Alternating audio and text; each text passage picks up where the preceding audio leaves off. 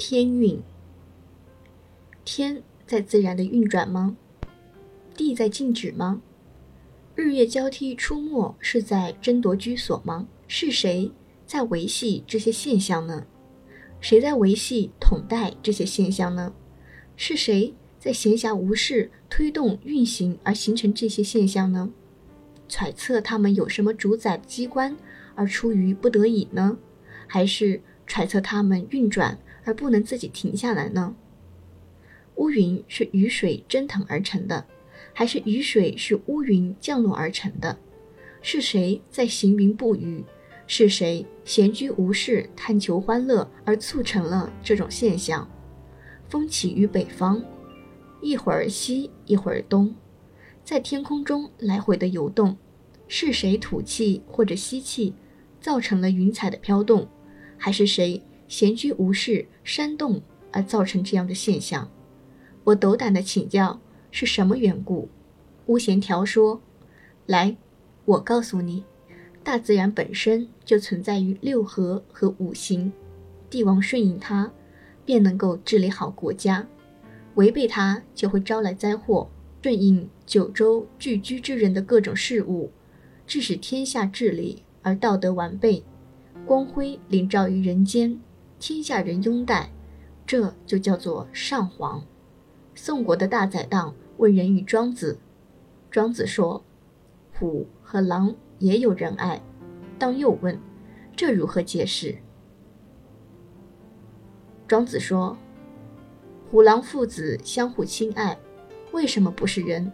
当又说：“请问，什么是最高境界的人？”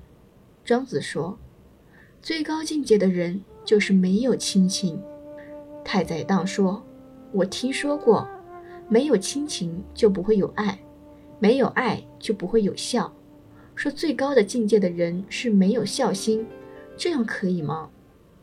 庄子说，不是如此。至高境界的人是值得推崇的，孝本来就不足以说明他。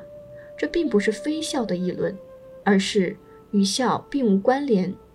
向南行走的人到了楚国的都城郢，向北看则看不见名山，这是什么原因呢？因为相距太远了。所以说，用尊重来尽孝的容易，用爱来尽孝就困难；用爱来尽孝容易，用无我淡泊的态度对待双亲就很难。用淡泊的态度对待父母容易，使双亲用淡泊的态度对待我则很难。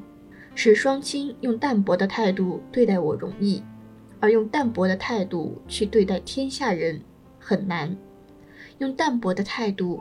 对待天下人容易，而让天下人都忘却自身很难。遗忘尧舜之德而顺从自然，利益恩泽，处及万事，而天下人却并不知晓。难道还要叹息着去谈论仁和孝吗？孝悌仁义，忠信贞廉，这些都是用来劝勉自身而劳苦贞信的，不足以刻意的标榜。所以说，最为珍贵的一国的地位可以弃之不顾，最大的心愿，任何名誉可以弃之不顾。所以大道是永恒不变的。北门臣向皇帝问道：“你在广漠的原野上演奏弦池乐曲，我起初听起来感到惊惧，再听下去就逐步松缓了下来，听到最后却又感到迷惑不解。”神情恍惚，无知无识，竟然不知所措。皇帝说：“你恐怕会有那样的感觉。我因循人情来演奏乐曲，曲法自然的规律，用礼仪加以推进，用天道来确定。最美妙、最高贵的乐曲，总是用人情来顺应，用天道来因循，用武德来推演，用自然来应和，然后。”方才调理于四季的序列，跟天地万物同和。乐声由于四季更迭而起，万物都遵循这一变化而栖息生长，忽而繁茂，忽而衰败。春季的生机和秋季的肃杀都在有条不紊的更迭，忽而清新，忽而浑浊。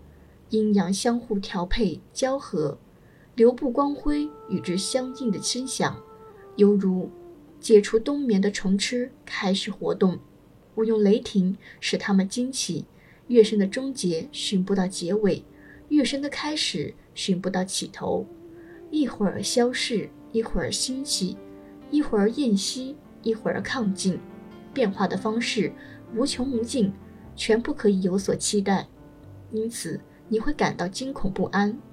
我用阴阳交合来演奏，用日月的光辉来照临整个乐曲，于是乐声能够短长，能柔能刚。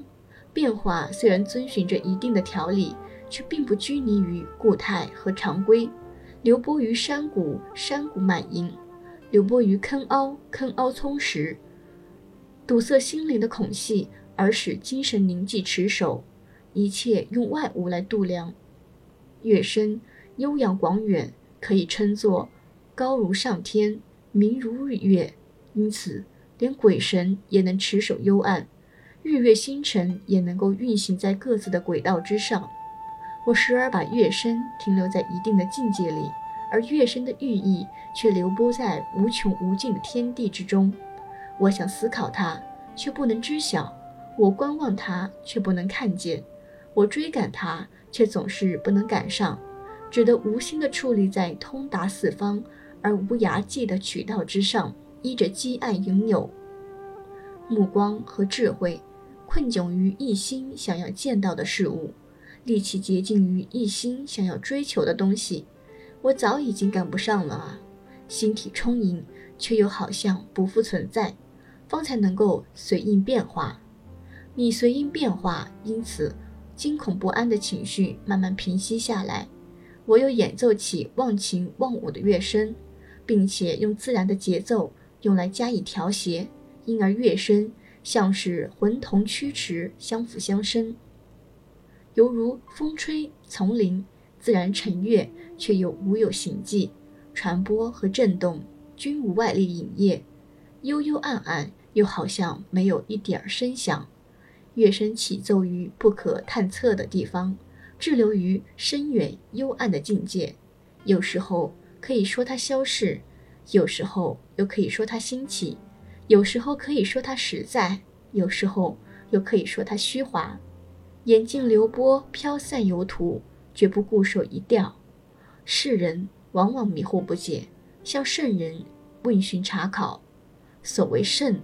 就是通达事理而顺应于自然，自然的枢机没有起张而五官俱全，这就是可以称之为出自本然的乐声，犹如没有说话却心里喜悦。所以有厌士为他颂扬说：用耳听听不到的声音，用眼看看不见的形迹，充满于大地，包容了六极。你想听却无法衔接连贯。所以你到最后终于迷惑不解，这样的乐章初听时从惶惶不安的境界开始，因为恐惧而认为是祸患。我接着又演奏了使人心境松缓的乐曲，因为松缓而渐渐消除了恐惧。乐声最后在迷惑不解中终结，因为迷惑不解而无知无识似的，无知无识的浑厚心态。就接近于大道，接近大道就可以借此而与大道融合相通了。孔子向西边游历，到了魏国，颜渊问《诗经》道：“你认为夫子此次魏国之行怎么样？”《诗经》说：“可惜，你的先生一定会遭遇到困厄。”颜渊说：“为什么呢？”《诗经》说：“用草扎成的狗。”还没有用于祭祀，一定会用竹制的香笼来装着，用绣着图文的装饰来披着。祭祀主持人斋戒后吟诵着，等到他已用于祭祀，行路人踩踏他的头颅和脊背，食草的人捡回去用于烧火煮饭罢了。想要再次取来用于祭祀，而拿竹筐装着它，拿绣有图文的装饰披着它，游乐居处于主人的身旁。即使他不做噩梦，也会一次又一次地感受到梦魇似的压抑。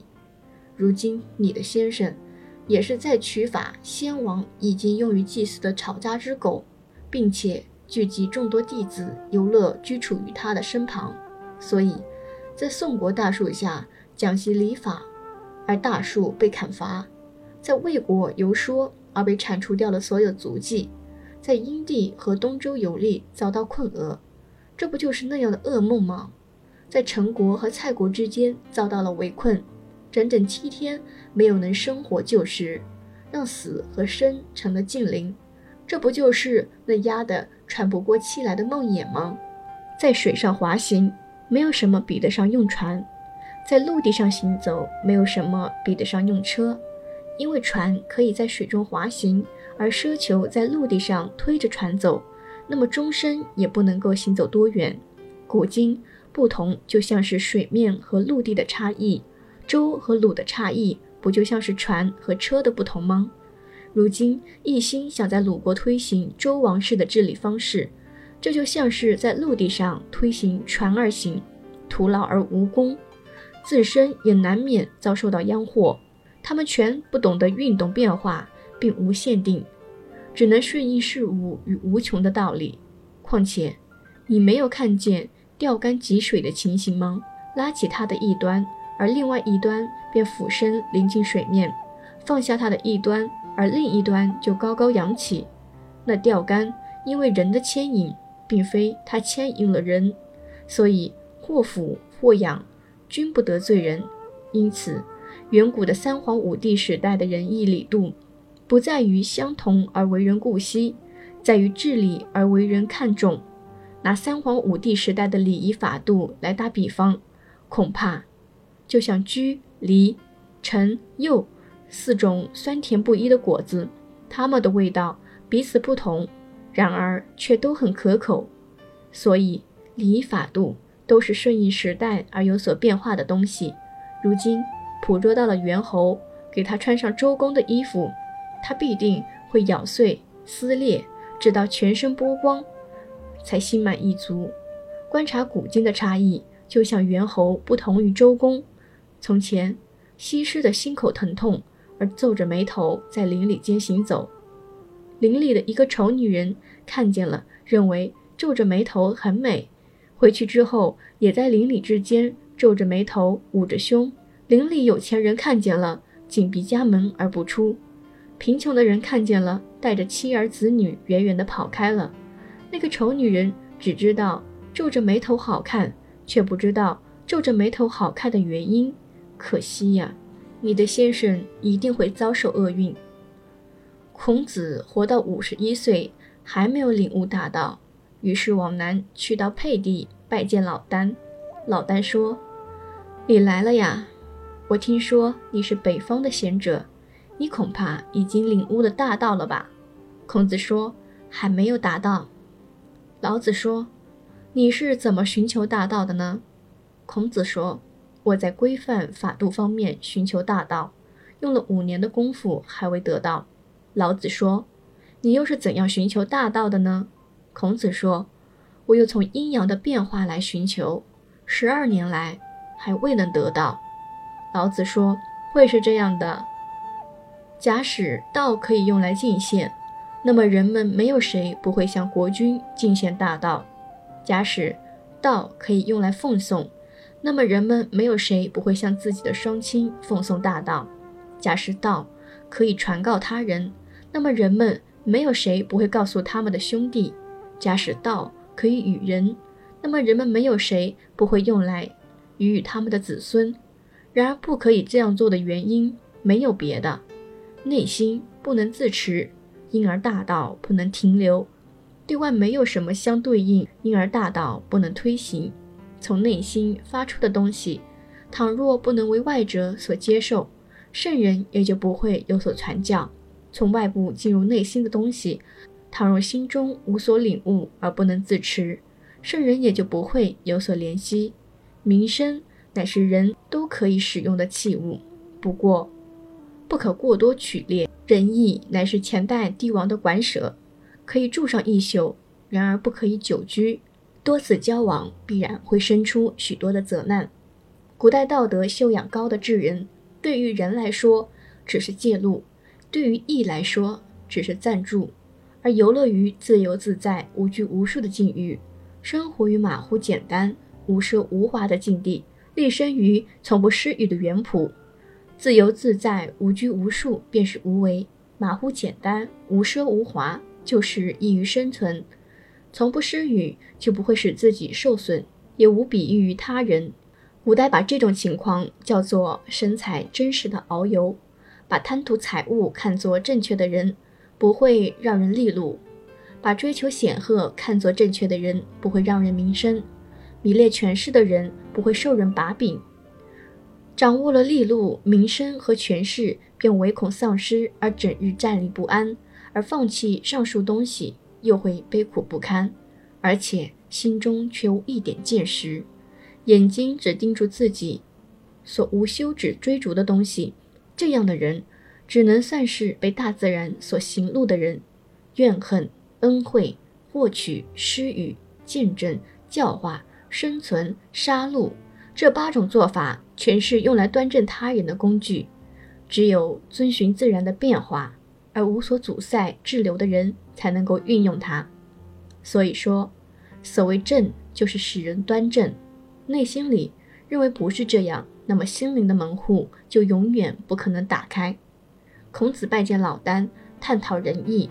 老聃说：“飞扬的康穴进入眼睛，也会颠倒天地四方；文盲之类的小虫叮咬皮肤，也会让人难以入睡。仁义给人毒害，就更为惨痛，乃至令人昏聩糊涂。对人的祸乱，没有什么比仁义更为厉害的。如果你想让天下不至于丧失醇厚朴质，你就应该顺应自然的行动。”一切顺于自然规律行事，又何必那么卖力的去宣扬仁义？好像是敲着鼓去追赶逃亡的人似的。白色的天鹅不需要天天沐浴而毛色自然洁白，黑色的乌鸦不需要每天用黑色自然而毛色自然乌黑。乌鸦的黑和天鹅的白都是出于本然，不足以分辨谁优谁劣。名声。和荣誉那样外在的东西，更不足以播散张扬。泉水干涸，鱼儿相互依偎在陆地上，大口出气来取得一点湿气，靠唾沫来相互得到一点湿润，不如在江河湖海之中畅游，而彼此相互忘却。孔子拜见老聃回来，整整三天都不说话。弟子问：“先生见到老聃，对他做了什么会劝吗？”孔子说：“我直到如今才竟然在老聃那里见到了真正的龙。龙合在一起会成为一个整体，分散开又成为华美的文采，沉驾着云气而仰息于阴阳之间。我大张着口，久久不能合拢，又哪里能对老聃做出会劝？”子贡说：“这么说，那么人难道有像尸体一样安稳不动？”而又像龙一样神采飞扬的显现，像急雷一样震响，而又像深渊那样沉寂，发生和运动犹如天地运动变化的情况吗？我也能见到他，并亲自加以体察吗？于是，借助孔子的名义前去拜见老聃。老聃正伸腿坐在堂上，轻声地应答说：“我年老，你将用什么来告诫我？”子贡说。远古时代，三皇五帝统治天下，各不相同，然而却都有好的名声。唯独先生，您不认为他们是圣人，这是什么原因？老丹说：“年轻人，你稍稍静些。你凭什么说他们各自有所不同？”子贡回答：“尧让位给舜，舜让位给禹，禹用力治水，而汤用力征伐。文王顺从商纣，不敢有所悖逆。”武王悖逆商纣而不顺服，所以说他们各不相同。老丹说：“年轻人，你再稍微靠前些，我对你说说三皇五帝治理天下的事情。皇帝治理天下，使人民心地淳厚，保持本真，百姓有谁死了双亲，并不哭泣，人们也不会加以非议。唐尧治理天下，使百姓敬重双亲。”百姓有谁为了敬重双亲依照等差而做到亲疏有别，人们同样也不会非议。虞舜治理天下，使百姓心存竞争。怀孕的妇女十个月生下孩子，孩子生下五个月就张口学话，不等长到两三岁就开始诗人问世，于是开始出现了夭折短命的现象。夏禹治理天下，使百姓心怀变诈，人人存有机变之心，因而动刀动枪成了理所当然之事。杀死盗贼不算杀人，人们各自结成团伙而私于天下。所以，天下大受惊扰，儒家、墨家纷纷而起。他们初始时也还有伦有礼，可是时至今日，以女为妇，还有什么可言呢？我告诉你，三皇五帝治理天下，名义上叫做治理，而扰乱人性和真情，没有什么比他们更严重的了。三皇的心智就是：对上而言，遮掩了日月的光明。